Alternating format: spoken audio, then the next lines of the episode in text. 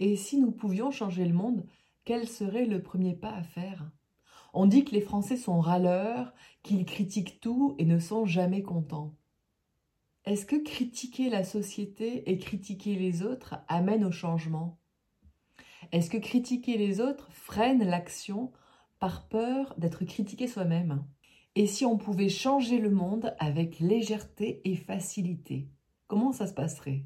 Bienvenue sur le podcast Sereine, le podcast qui contribue à un monde meilleur. Si tu veux cultiver la sérénité, plus de confiance en toi, de meilleures relations avec les autres et contribuer à un monde meilleur, tu es à la bonne place.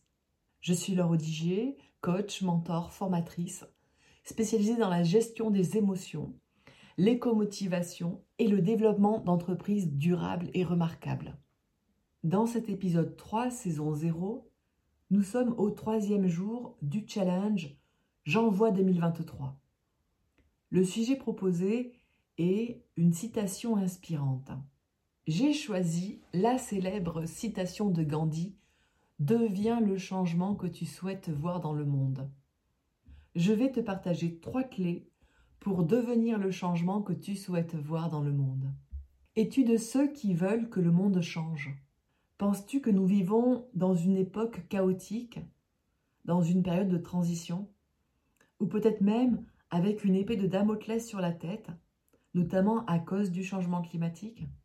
Ce genre d'information fait monter en nous un sentiment d'insécurité, peut-être des émotions de tristesse, de colère, de dégoût. Nous nous retrouvons dans un discours entre le à qui la faute et le qu'est-ce que je peux faire. Et bien souvent, on va accuser les multinationales, les gouvernements, les puissants, et on se range dans le camp des victimes. Si je reprends la citation de Gandhi, Deviens le changement que tu veux voir dans le monde, une grande sagesse émane de cette citation. Gandhi avait fait des études d'avocat, c'était un philosophe, un homme politique, un guide spirituel il a basé toutes ses actions sur la non-violence. La non-violence. Quelles sont les violences que je vis au quotidien? De quelle manière suis-je agressive? De quelle manière je me fais vivre des situations agressives au quotidien? Encore un vaste sujet que l'on pourra explorer dans un prochain podcast. Aborder un sujet en utilisant la première personne du singulier le jeu amène vraiment la possibilité de se mettre en action, de provoquer un changement. Parce que le changement, on va pouvoir le faire sur soi-même. On ne pourra pas agir sur les autres. Ça, c'est la première clé, se poser une question à la première personne du singulier. Et dans ce cas-là, ça pourrait être qu'est-ce que je peux faire pour devenir le changement que je veux voir dans le monde? Qu'est-ce que je peux changer aujourd'hui qui aura un impact sur le monde? Qu'est-ce que je peux faire aujourd'hui pour contribuer à un monde meilleur? Le changement est un processus qu'il faut penser sur du moyen, voire du long terme. C'est arriver à prendre de nouvelles habitudes, c'est arriver à, créer de nouvelles connexions au niveau de nos neurones, au niveau de, de notre corps aussi de nouvelles habitudes, c'est s'entraîner encore et encore à faire les choses différemment. C'est euh, le changement, c'est aussi de l'audace et de la persévérance. C'est tout un, cheminement de, de construction. Et c'est pour ça que s'attacher à l'idée de quel est le monde que je veux voir, quel est le monde auquel je veux contribuer, eh bien, c'est un premier pas. D'ailleurs, j'en parlais dans l'épisode de podcast euh, juste avant sur euh, les résolutions. Utilisons encore et encore cette première clé qui est de se poser une question à la première personne du singulier. Par exemple, qu'est-ce que je peux faire aujourd'hui de différent qui contribue au changement que je veux voir dans le monde? Peut-être qu'il y a une petite voix qui va vous dire Oui, mais tout seul, euh, je ne peux pas vraiment changer le monde, ça n'aura aucun impact. Mhm. Effectivement, vous êtes responsable d'une vie sur 8 milliards d'êtres humains. Ok. Et en fait, c'est là qu'intervient la deuxième clé et la troisième clé. La deuxième clé, on va l'utiliser dans une situation où l'on n'est pas content de ce qui se passe. Et j'ai intégré cette deuxième clé lors d'un workshop à Paris avec euh, Byron Katie. Byron Katie est une conférencière et auteure américaine. Elle avait une vie qui correspondait à tous les standards d'une vie euh, sociale réussie.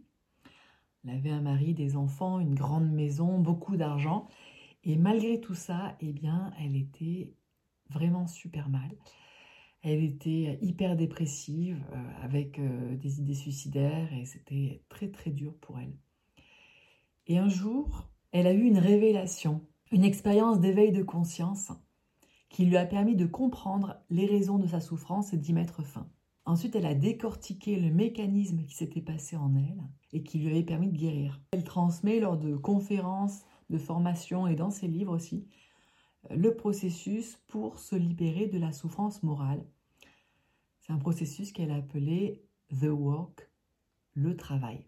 Elle part du postulat que dans la vie, il y a trois sortes d'affaires. Nos propres affaires, les affaires des autres et les affaires de Dieu. Alors nos propres affaires, c'est tout ce sur quoi nous avons la possibilité d'agir. Les affaires des autres, c'est la manière dont les autres vivent leur vie, les choix qu'ils font, les intérêts qu'ils ont. Les affaires de Dieu, c'est une manière de décrire le fonctionnement de la nature, les lois physiques, enfin toutes ces choses qui fonctionnent comme ça et sur lesquelles nous n'avons absolument aucun impact. La deuxième clé est donc de se poser la question est-ce que ce sujet qui m'énerve, c'est quelque chose qui me concerne directement, sur lequel je peux agir ou pas? Est-ce que ce sont mes affaires, les affaires des autres ou les affaires de Dieu? Cette clé correspond aussi à la prière de Marc Aurèle, cette fameuse citation aussi. Marc Aurèle qui demande à Dieu la sérénité d'accepter les choses que je ne puis changer, le courage de changer les choses que je peux, et la sagesse de voir la différence entre les deux.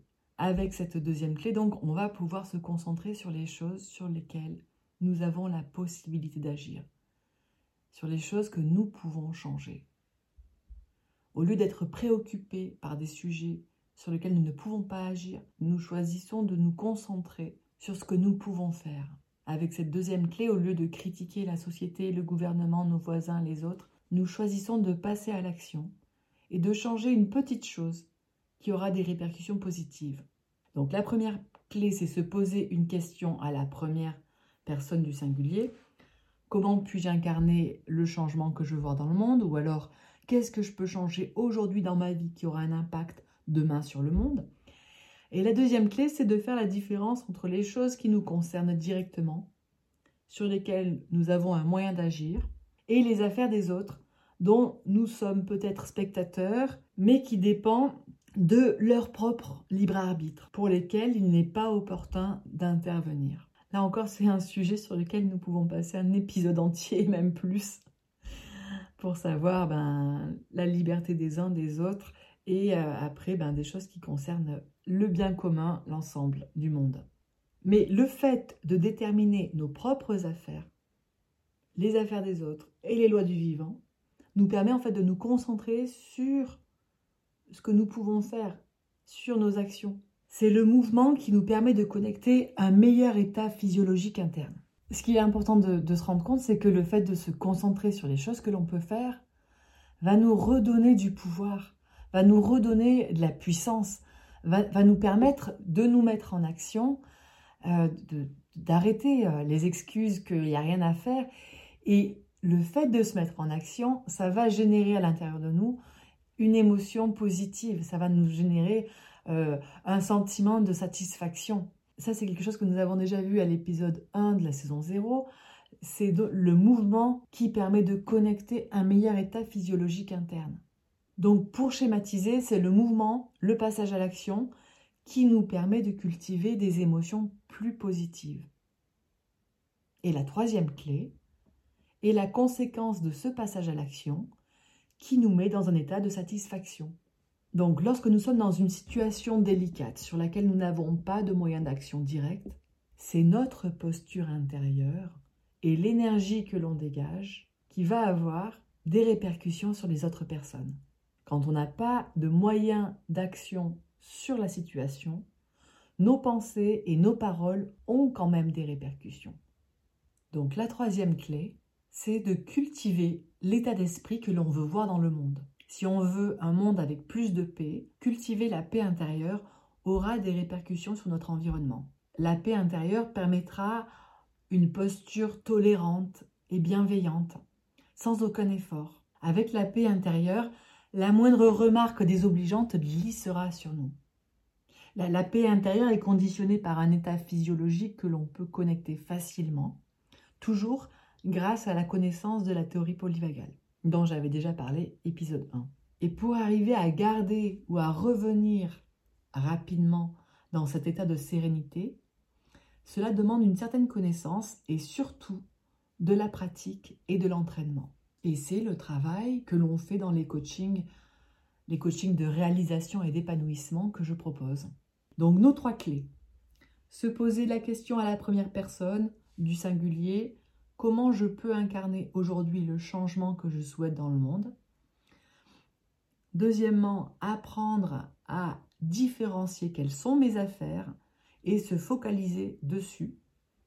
Et troisièmement, cultiver un état d'esprit, une posture positive et bienveillante. Ce sont mes trois clés pour incarner le changement que l'on souhaite voir dans le monde. Ces trois clés sont une base pratiquer encore et encore avec patience et présence. Merci beaucoup pour votre écoute. Je vous souhaite d'incarner pleinement le changement que vous souhaitez voir dans le monde. Prenez bien soin de vous et de tout ce qui vous entoure. Le prochain épisode sera vendredi à 13h et dans ce prochain épisode, je vous partagerai les podcasts qui me plaisent D'ici là, vous pouvez me retrouver sur Instagram et sur Facebook. Vous trouverez les liens en commentaire. C'était Laure Odigier, votre coach, mentor, formatrice, qui vous accompagne vers plus d'épanouissement et de réalisation personnelle et professionnelle pour contribuer à un monde meilleur. À bientôt!